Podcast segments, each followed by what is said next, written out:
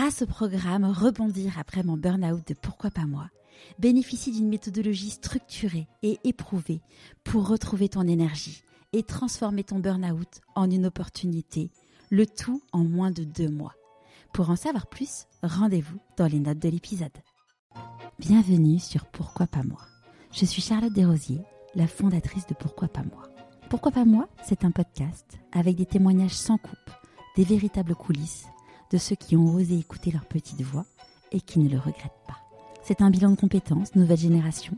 Trouver ma mission de vie et écouter ma petite voix, finançable à 100% avec votre CPF. C'est un livre. Et si je changeais de métier, redonner du sens à son travail? C'est le TEDx.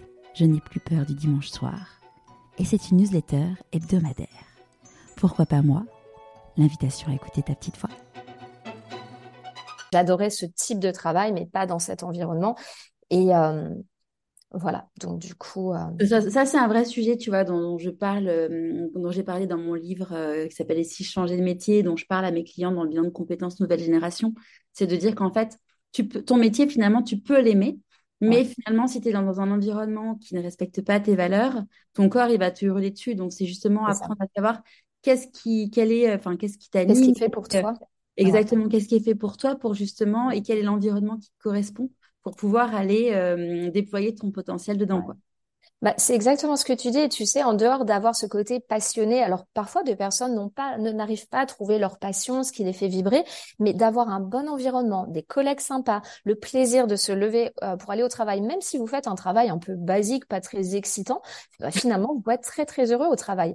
Et inversement, vous pouvez avoir un job ou une fonction qui fait rêver, un titre génial, mais en fait, vous avez la rate au courbouillon tous les jours et c'est infernal. Elle a le dimanche soir. Mm. Exactement. Cette boule au ventre, je l'ai lâchée très volontiers, je ne l'ai jamais reprise. Alors, ça arrive parfois d'avoir, évidemment, en tant qu'entrepreneur, on a tout euh, un autre panel d'émotions qui arrivent, ça c'est sûr, c'est loin d'être rose, mais euh, la boule au ventre de, de ne pas avoir envie d'y aller, en fait, ça, je ne l'ai plus retrouvé et c'est... Euh, ça a été vraiment, je pense pour moi, il n'y a pas eu d'hésitation en fait. C'est-à-dire que presque ce burn-out m'a sauvé la vie en fait, puisque j'en avais besoin ce bon coup de pied aux fesses de dire Laure, arrête de te faire du mal, dégage de là. Et ça a été, euh, ouais, c'est encore aujourd'hui. Un beau cadeau, euh, ce qu'on appelle un beau cadeau mal emballé. Mmh. ouais, c'est mal emballé, c'est sûr, mais bon, un cadeau quand même. Et donc là, du coup, tu fais ton burn-out, bon, tu arrives à, à te libérer de cette entreprise. Tu arrives à, du coup à, avoir un de quoi euh, de quoi vivre le temps de rebondir des parents surtout très euh, présents. J'ai eu la chance d'avoir des parents euh, vraiment présents. Mon petit ami aussi de l'époque qui était vraiment top en fait là-dessus. C'est sûr que sans eux je pense que ça aurait été une autre une toute autre histoire. Mais surtout un beau système D c'est-à-dire qu'on passe d'un niveau de vie qui est plutôt confortable surtout une vie à Londres. Après c'est vrai que Londres c'est très cher mais malgré tout c'est un peu la descente euh, on repart un peu à zéro quoi. C'est très compliqué. Quel âge euh, J'avais quel âge? Alors attends, je fais le calcul. Euh, finalement, je suis très mauvaise en maths. Je devais avoir euh, une, oui, une trentaine d'années. J'avais 30 ans. Bah, en fait, oui, c'est ça, 30 ans.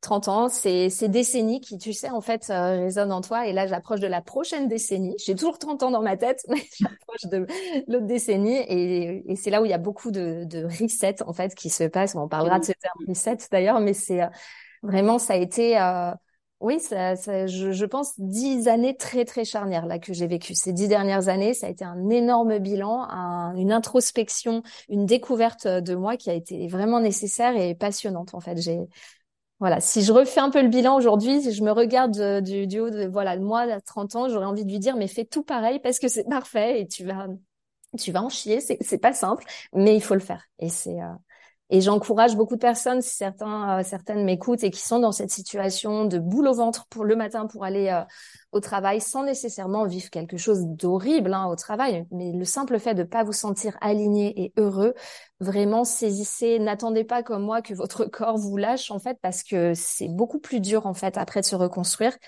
écoutez-vous. Vraiment, c'est super important parce que au fond de nous, dans voilà notre petit ventre, cette petite voix intérieure, cet enfant intérieur, c'est franchement beaucoup mieux les choses que nous, que, que notre petite tête. Tu es à 1000% d'accord. je sais, oui. On a un euh, vécu euh, similaire. tu l'auras compris, c'est un court extrait du témoignage de mon invité.